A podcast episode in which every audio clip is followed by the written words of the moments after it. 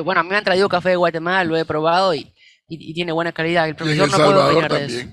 Sí. Salvador dice que también sacan buen El café. profe, como no toma café, no puedo opinar de eso, pero sí puede saludar al invitado.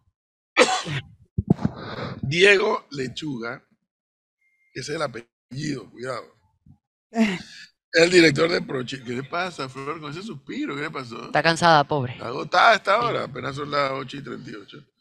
Diego Lechuga, el director de ProChile en Guatemala, eh, es director de ProChile para Guatemala, El Salvador y Honduras. Diego, buenos días, bienvenido. El micrófono. Micrófono.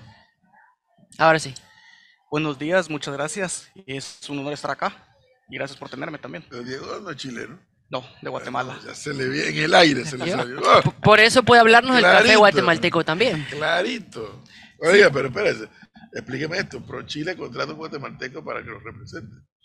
Llamémosle que es para tener un poco del insight de las particularidades del mercado. Porque en muchas ocasiones no se sabe lo mismo desde adentro que desde afuera. Entonces, cuando hablamos de Guatemala, tanto con el café que a veces tiende a pasar desapercibido, también hablamos que las empresas, en especial algunas de mediano o gran tamaño, no siempre son las más conocidas. Entonces, no es tan fácil como venir, googlear una empresa y decir, me voy a poner en contacto. Hay que conocer un poco de la parte interna y con esto también digo, junto con el café, en qué etapa de la, de la cadena de valor se encuentra. Porque ustedes estaban hablando un poco de la competencia, ya sea diferenciándose o por volumen de producción. No obstante, también tenemos que ver en qué etapa de la cadena de valor se quiere competir directamente y sobre eso hacer un énfasis de apoyar a esas empresas en esa etapa. ¿Y cómo es esa relación de ProChile con Guatemala, El Salvador y Honduras? Me llama la Justamente, atención.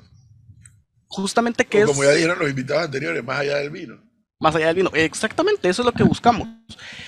Porque, ¿qué sucede, por ejemplo, cuando hablamos de la agroindustria en Guatemala y en general en Salvador y Honduras también? Están en una etapa de expansión, de crecimiento, en donde tenemos productores que ya pasaron de vender commodities, de precisamente exportar café oro, café pergamino, y están buscando diferenciarse. Pero en muchas ocasiones el mercado no es capaz de proveer esos insumos que les permitan escalar la producción, que les permitan, por ejemplo, acceder a un mercado europeo que con el Pacto Verde está exigiendo mayores normas y mayor trazabilidad no solo en la producción, sino también en estándares de calidad.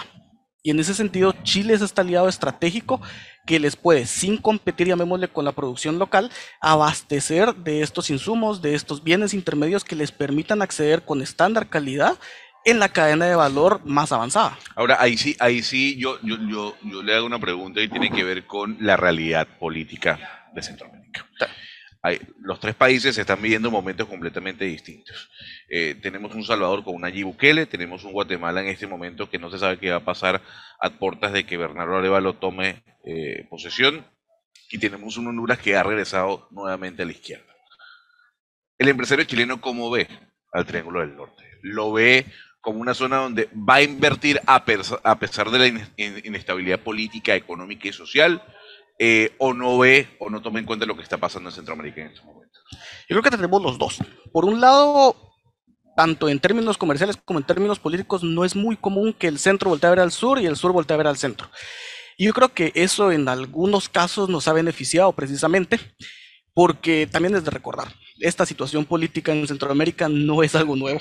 Entonces, por ejemplo, Guatemala venimos, ¿qué? 2013, 2014, 2015, que ya ha sido una situación que ha evolucionado. Lo mismo con El Salvador, lo mismo con Honduras. Entonces, en muchas ocasiones, por no decir siempre, el sector privado trabaja paralelo al Estado en lugar de trabajar atrás o por delante del Estado.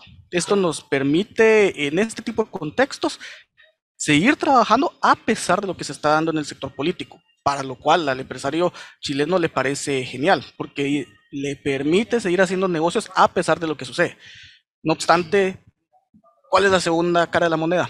Lo que les mencionaba, que lo poco que sí llega al sur eh, no siempre son buenas noticias. Entonces eso ya es un primer filtro que los que están acá hoy en día saben a lo que se atienen y sobre lo que hay que trabajar. Por supuesto que siempre damos nuestras recomendaciones de con quiénes o en qué sectores trabajar y en cuáles no. ¿Cuáles son los productos eh, de, de por sí chilenos que están llegando a tanto a Guatemala, El Salvador como Honduras eh, de, de calidad y, y que son la insignia de- del país de Chile dentro de esta región? También aquí debe ser una separación. Como insignia tenemos el salmón y el vino. No obstante, en volumen, estos no son ni los más importantes ni los que poseen mayor volumen. Estamos hablando que las exportaciones de madera cerrada son las principales exportaciones para estos tres países, seguido de fruta fresca. En el caso de Guatemala se está dando una situación interesante. Cada vez siempre el sector agrícola está teniendo más presencia, no obstante sumándose nuevamente a la cadena de valor. ¿A qué me refiero? Estamos hablando de concentrados de frutas, algunos jugos especiales, así como también bases para alimentos, en especial a base de avena, que la industria de alimentos de Guatemala está utilizando como insumos chilenos precisamente para la exportación y reexportación al mercado regional. Mire, interesante. Ahora, yo, yo quiero preguntarte si la diferencia entre el sur y el centro es abismal y es abismal en cuanto al desarrollo en el sector agrícola, en el sector de producción, en el sector logístico. Estamos muy alejados de lo que es la realidad con el sur del continente, en este caso con Chile. Cuando hablamos de políticas, cuando hablamos del incentivo al sector privado, cuando hablamos de, de las facilidades o no que puede tener el empresario, tanto para exportar como para importar. Sí, yo creería que sí. No obstante, estamos alineados en la visión que se pretende alcanzar, pero sí hay una clara diferencia en la etapa que, por ejemplo, el apoyo del Estado le está dando a los mismos empresarios locales. Porque, ¿qué sucede? Cuando hablamos de un sector maduro, en el sector chileno muchas veces es pura cuestión de tiempo. Claro. Y en ese sentido, esa curva de aprendizaje que Chile ya pasó es de lo que se puede ver aprovechado precisamente en Centroamérica. En, directamente su, su función es para Honduras, El Salvador y Guatemala, pero con todas las personas que, que hemos hablado hasta ahora no he escuchado sobre la presencia de un oficial o de una representación de Pro Chile, por ejemplo, en Panamá o Costa Rica. ¿Cómo se maneja eso? También tienen. Eh, Panamá y Costa Rica tienen su propio director. Panamá mira directamente solo para Panamá, mientras que Costa Rica también ve Nicaragua. Lo que estamos buscando es desarrollar estos centros, o llamémosle hubs, atendiendo a cómo funciona la economía local. Panamá, al final del día, por el canal y por su desarrollo logístico, necesita una persona solo para ver este mercado, mientras que Guatemala, como se abastece mucho de forma regional con El Salvador, Honduras, inclusive el sur de México, así también provee productos, entonces esta es la dinámica que se buscó, llamémosle con impuesto. En el caso de Costa Rica con Nicaragua, se replica un poco esta lógica. ¿Qué beneficios tiene el empresario chileno que invierte en Guatemala? Depende un poco del sector, porque tenemos tres, eh, tres grandes regímenes de beneficios. El primero, las zonas francas, que es un modelo muy similar al panameño. Okay. Para diferenciarse precisamente panameño tenemos los otros dos, el régimen especial de maquilas, en donde lo que busca es incluyendo maquilas, llamémosle de servicios tipo call centers y EPOs, eh, acoplarse a las necesidades de esta industria con una ley especializada, el régimen de maquilas. Claro. Y por el otro lado, eh, para un modelo más general, industria en general, tenemos las zonas de desarrollo económico especial, que son beneficios fiscales, así como también ex- ex- exenciones aduanales para que puedan operar como una zona libre de comercio, pero en cualquier parte del territorio de Guatemala. La- le, te- le- le hago esta pregunta, don Diego, porque eh, eh, de alguna u otra forma hay una queja sobre, sobre Panamá en cuanto a los aranceles que se imponen en el país, porque es poco lo que se produce aquí en Panamá. Mm. La mayoría se importa. Entonces, uno dice, pero a ver, ¿por qué le vas a poner un arancel a un producto que tú ni siquiera produces para proteger el mercado? La consulta es, en Guatemala, ese sistema eh, que dicen algunos, sobre todo los más libertarios, opresor eh, de impuestos, ¿existe también? ¿O el, o el te- o el tema de la importación eh, desde Chile en este caso es mucho más abierta, mucho más amable para con quien quiere llegar a Guatemala y meter plata? Creo que es más abierta porque en la mayoría de los casos, precisamente en donde no hay ningún obstáculo, es porque son segmentos que no compiten. Tenemos algunos en particular, como por ejemplo con la industria del cristal y el vidrio, en donde sí existe eh, un empresariado local Claro. que en su momento negoció protección para el sector. Y creo que eso es algo muy importante mencionar cuando hablamos de las barreras tanto arancelarias como no arancelarias, la época en la que fueron puestas, porque la economía ha evolucionado en Centroamérica Lo que teníamos en 1970 no es lo mismo que tenemos en 2023, no obstante algunas de estas barreras se mantienen de las condiciones de 1970. Entonces, más allá de proteger un sector, la pregunta es, ¿tenemos que modernizar nuestro sistema para acoplarnos a las necesidades actuales o queremos buscar algo de que ya no existe? Ahora, Diego, al final de esta historia me quedo, se me queda dando vuelta en la cabeza eh, el planteamiento de Gonzalo en cuanto a la estabilidad política y ahora particularmente pues en, esta región centroamericana. Y dice, dice un empresario acá en Panamá, bueno, Panamá y en todas partes, ¿sabes qué es más cobarde que un dólar? Otro dólar, ¿no? Entonces, sí, este proceso de estabilidad pude ver que, que el presidente Yamatei invitó al presidente electo al inicio de una transición, me parece que es un paso para, creo yo, pues, viéndolo desde acá, que para ir tranquilizando a Guatemala, no lo veo tan fácil ni tan rápido. Y en, el otro, en el otro extremo tienes a El Salvador con un presidente todopoderoso que tiende a, a una autocracia, pero que tiene un nivel de popularidad demasiado alto. Y tienes a un Honduras que, que, ahí va de tumbo en tumbo tratando de, de avanzar de izquierda, de derecha, de centro, eh, y eso tiene una incidencia en la inversión, pero directamente. Totalmente. Directamente para importar como para exportar. Y para invertir, ni hablar. Totalmente. Entonces, eh, la pregunta es, sí, eh, me, he quedado con esa pregunta, bueno, ¿y, y cómo un empresario chileno ve esta parte de la región con cuánta solidez, con cuánto equilibrio o con cuánta continuidad política? No que sean los mismos los que gobiernen, sino que que si gana A, si gana B o si gana C, no hay un cambio de, de reglas de juego.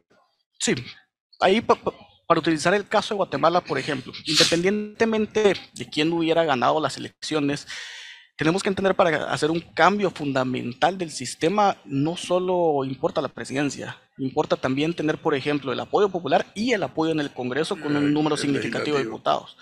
Entonces, el tener estas tres condiciones es muy complicado que en cierto modo, así como también dificulta cambios positivos para modernizar de todo el sistema y la economía, también evita que sean cambios radicales que puedan dañar las bases económicas. Entonces, generalmente esto es lo que precisamente se le vende a las inversiones cuando hablamos de estabilidad. Recordemos la macroeconomía de Guatemala con una de las monedas ah, menos conocidas, pero con mayor estabilidad, el quetzal.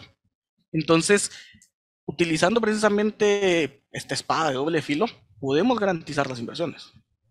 Claro, pero, pero ahí yo, yo insisto en ese tema porque lo que, usted ha mencionado es que desde, desde Otto Pérez Molina, incluso antes, pero desde Otto Pérez Molina que empezó todo este, toda esta transición que ha llevado Bernardo al poder, lo que hemos visto es eh, un desastre político tras otro, y, eso, y con Jimmy Morales y ahora con Yamantei, y sobre todo el tema de la separación de los poderes con Yamantei, que uno puede decir, bueno, será Bernardo Arevalo el respiro para los empresarios a invertir en Guatemala, porque lo que uno no termina de entender es, vaya que Panamá tenga el canal o no, Guatemala es el país más grande de Centroamérica. ¿Por qué Guatemala, si hablamos de él, no pudiese ser ese todopoderoso de la región? Más allá de que Panamá porque tenga... Los ticos no quieren. los ticos no quieren repetir la capitanía. Eso se lo mencionan los ticos siempre. No, no volvemos a la capitanía de Guatemala, no, no, no. Porque es que esa es la otra realidad, Gonzalo. O sea, eh, mismo idioma, misma historia, misma bandera, incluso en el caso de, de, Centroamérica, misma realidad política, fueron, todos juntos fueron un Estado en algún momento. Pero las posibilidades de integración no se ven a la vuelta de la esquina. Totalmente. Y le, les va y nos va más fácil juntos que separados.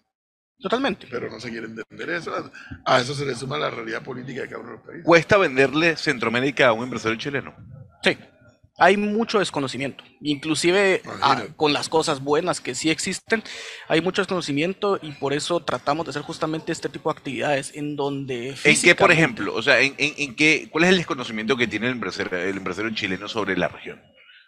Comparemos Guatemala. Chile y Guatemala tienen una extensión territorial muy similar. Mientras que Guatemala es un circulito, Chile es la misma extensión, pero alargado.